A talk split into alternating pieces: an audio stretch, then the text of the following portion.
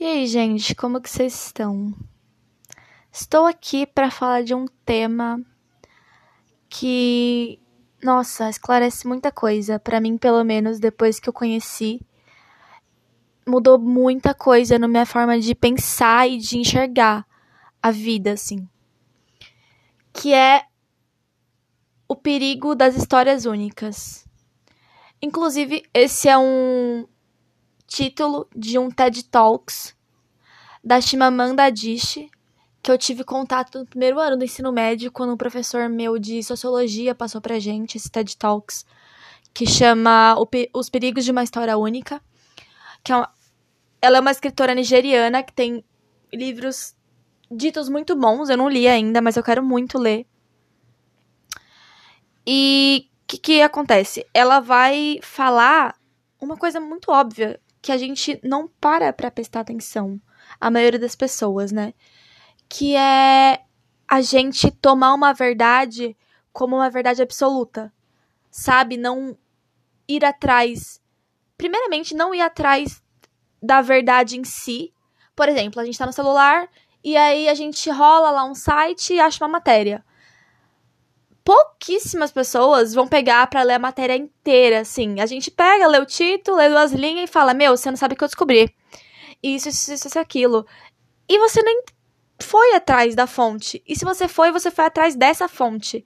Porque provavelmente esse assunto que você teve contato tem, sei lá, uns quatro sites pelo menos falando desse mesmo assunto com visões diferentes. E é sobre isso, a gente pega um fato e já torna ele como singular, único e absoluto. Isso é muito errado, muito, muito errado, porque a gente exclui a possibilidade da síntese, vamos dizer assim. A síntese, o que, que ela é? Ela é a soma, vamos dizer assim, da tese com a antítese que são dois pontos de vista diferentes. Eu pego um ponto de vista que concorda com A e um ponto de vista que concorda com B. E eles vão se conversar e dar em um ponto de vista que pode ser AB, pode ser AA, pode ser BB, pode ser Z, pode ser C. Mas eles vão dar em alguma coisa a partir de dois pontos de vista. E é basicamente isso que a gente não faz. A gente não tá acostumado é, a ir pesquisar realmente as coisas, a perguntar, se questionar, a receber uma notícia. Por exemplo, você tá no metrô e alguém te fala: Meu, você não sabe o que aconteceu. Porque lançou no governo que, sei lá, se bem que nesse governo, o que me falarem hoje em dia, eu acredito, porque assim, tá difícil, né, gente?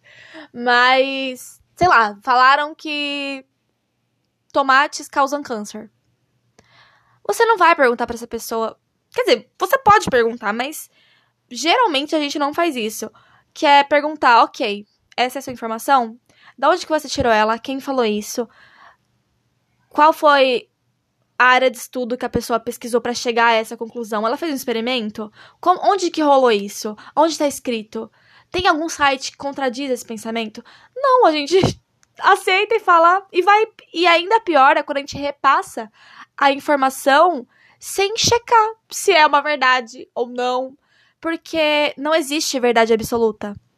Isso é muito importante de dizer, que não existe verdade absoluta, não existe perfeição. Não existe um modo que a gente fala: "Ah, gente, é assim". tipo, como assim é assim, sabe? E isso que entra na padroniza padronização, né? Porque quando você padroniza algo, você escolhe um ponto de vista e fala: bom, não tô nem aí pro resto, eu acredito em X, e eu vou falar para as pessoas que X é o que há. E todo mundo que acredita em Z, B, C, Y tá errado, porque eu quis. Sabe? E aí a gente faz muito isso. E a gente tem que acostumar a nossa mente a questionar e não só reproduzir aquilo que nos, a gente impõe. A gente impõe, não. Que é imposto pra gente, desculpa. É. Sabe? Ou a gente impõe também. quando a gente reproduz algo sem se questionar, a gente tá impondo pra uma outra pessoa. Que pode parecer uma besteira para você, mas se alguém tá passando na rua e ouve você ouvir e ouve você falar sobre esse negócio do tomate com câncer, aquela pessoa pode ser alguém que fala: "Caraca, então é isso. Então, a partir de agora, eu vou falar para todo mundo da minha família que não pode comer tomate nunca mais, porque eu ouvi dizer na rua que não pode, então não pode. Sabe? Tipo, a gente tem que tomar muito cuidado com o que a gente fala. Muito, muito cuidado. Porque pode ter um peso que a gente não imagina, assim, quando a gente fala alguma coisa. A gente não sabe das consequências todas daquela informação. Então é muito importante a gente pesquisar em vários sites, a gente falar com várias pessoas de diferentes lugares, assim, sabe? Pra gente depois sentar e falar: bom, eu tenho essas todas as informações, e a partir dessas todas, eu vou tirar a minha conclusão baseado no que eu estudei, vamos dizer assim e checar as informações e tudo mais. Tanto que isso de fake news estourou por conta disso, né? Das pessoas começarem a ter preguiça de ler, ter preguiça de ir atrás, de se questionar, de se perguntar e só sair com uma visão única de uma coisa e passar para as pessoas, sabe? Isso é muito errado. Porque, primeiro, quem que é a gente, né? Pra dizer quem é quem para dizer o que, o que é o que, sabe?